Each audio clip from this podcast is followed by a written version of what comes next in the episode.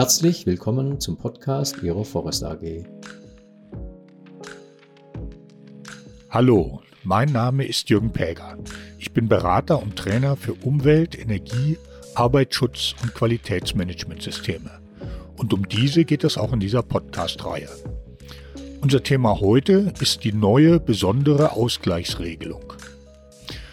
Am 1. Januar 2023 ist das Gesetz zur Finanzierung der Energiewende im Stromsektor durch Zahlungen des Bundes und Erhebung von Umlagen, kurz Energiefinanzierungsgesetz, in Kraft getreten. Mit diesem Gesetz ist die in der zweiten Jahreshälfte 2022 bereits ausgesetzte EEG-Umlage weggefallen. Aber zwei weitere Umlagen gibt es weiterhin, nämlich die Kraft-Wärme-Kopplungsgesetzumlage und die Offshore-Netzumlage. Und daher muss auch die besondere Ausgleichsregelung weiter bestehen. Dabei gibt es aber Änderungen und die wollen wir uns jetzt ansehen. Die besondere Ausgleichsregelung ist ja geschaffen worden, um stromintensive Industrien vor Wettbewerbsnachteilen durch die EEG-Umlage zu schützen. Mit der EEG-Umlage ist der Ausbau der erneuerbaren Energien in Deutschland finanziert worden.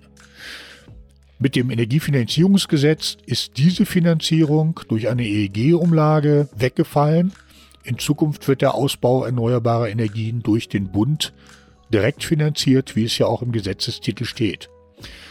Aber später sind weitere Umlagen, nämlich für den Ausbau der Kraft-Wärme-Kopplung und für die Anbindung von Offshore-Windenergieanlagen an das Stromnetz, ebenfalls durch Umlagen finanziert worden. Und für diese Umlagen gilt und galt auch die besondere Ausgleichsregelung. Die ist jetzt in diesem neuen Gesetz, dem Energiefinanzierungsgesetz, geregelt. Voraussetzung für die Inanspruchnahme der besonderen Ausgleichsregelung ist die Zugehörigkeit zu einer stromintensiven Branche und äh, das sind alle Branchen, die in Anlage 2 des Energiefinanzierungsgesetzes aufgeführt sind. In dieser Anlage 2 gibt es zwei Listen. In welcher Liste man steht, hat dann später Auswirkungen auf die Höhe der Begrenzung. Im Unterschied zu früher gibt es aber keine Anforderungen im Energiefinanzierungsgesetz mehr an die Stromkostenintensität. Und damit erweitert sich potenziell der Kreis der Unternehmen, die besondere Ausgleichsregelung in Anspruch nehmen können. Wie früher ist aber weiterhin erforderlich, dass man mindestens eine Gigawattstunde Strom im Jahr an einer Abnahmestelle selbst verbraucht, dass man ein Energiemanagementsystem betreibt, da gibt es äh, ein paar Änderungen neben der ISO 50001 oder einem Umweltmanagementsystem nach EMAS-Verordnung gilt für Unternehmen bis zu einem Stromverbrauch von 5 Gigawattstunden im Jahr die Möglichkeit eines nicht zertifizierten Energiemanagementsystems nach ISO 50005, mindestens Umsetzungsstufe 3. Zu ISO 50005 gibt es einen eigenen Podcast, wer die noch nicht kennt. Ähm, oder aber die Mitgliedschaft in, ein, in einem anerkannten Energieeffizienz- und Klimaschutznetzwerk. Außerdem, und das ist ebenfalls neu, müssen die Unternehmen energieeffizient sein.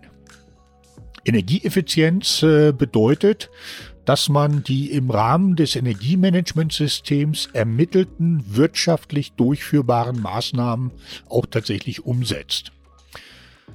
Wirtschaftlich durchführbar, das ist auch im Gesetz definiert, ist eine Maßnahme mit einem positiven Kapitalwert nach 90 Prozent der vorgesehenen Nutzungsdauer. Und dieser positive Kapitalwert oder der, der, der Kapitalwert ist zu ermitteln nach DIN EN 17463.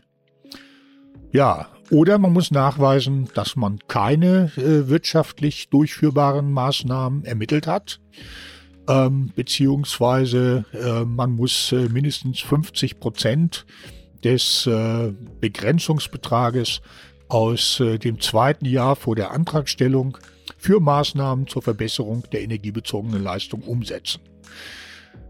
Eine andere Möglichkeit, wenn das nicht geht, ist, äh, dass man entweder 30 Prozent seines Stromverbrauchs aus ungefördertem Strom aus äh, erneuerbaren Energien deckt was man zum Beispiel durch Herkunftsnachweise oder wenn man den Strom selber erzeugt, durch entsprechende Messungen nachweisen muss.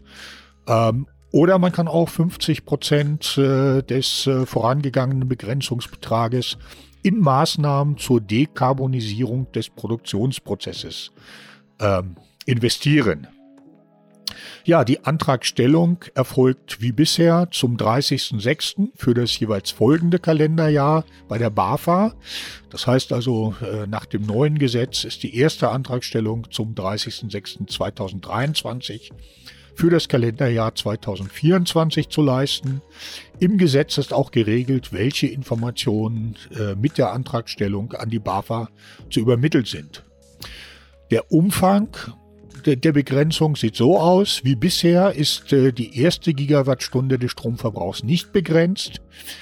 Für den Stromverbrauch, der über einer Gigawattstunde liegt, besteht die Begrenzung bei allen Unternehmen, die in Liste 1 des, der, der Anlage 2 enthalten sind, auf 15 Prozent der Umlage.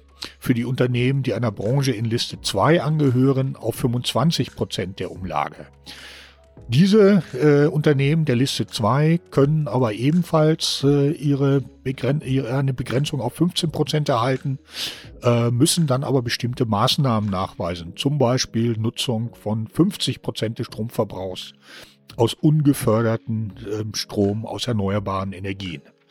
Weiterhin gilt, äh, das war auch früher schon so, dass die Begrenzung ähm, auf maximal ein, halb, ein halbes Prozent für Unternehmen der Liste 1 auf 1% äh, der Bruttowertschöpfung für Unternehmen der Liste 2 gesenkt wird, aber auch mindestens 0,05 Cent pro Kilowattstunde betragen äh, muss.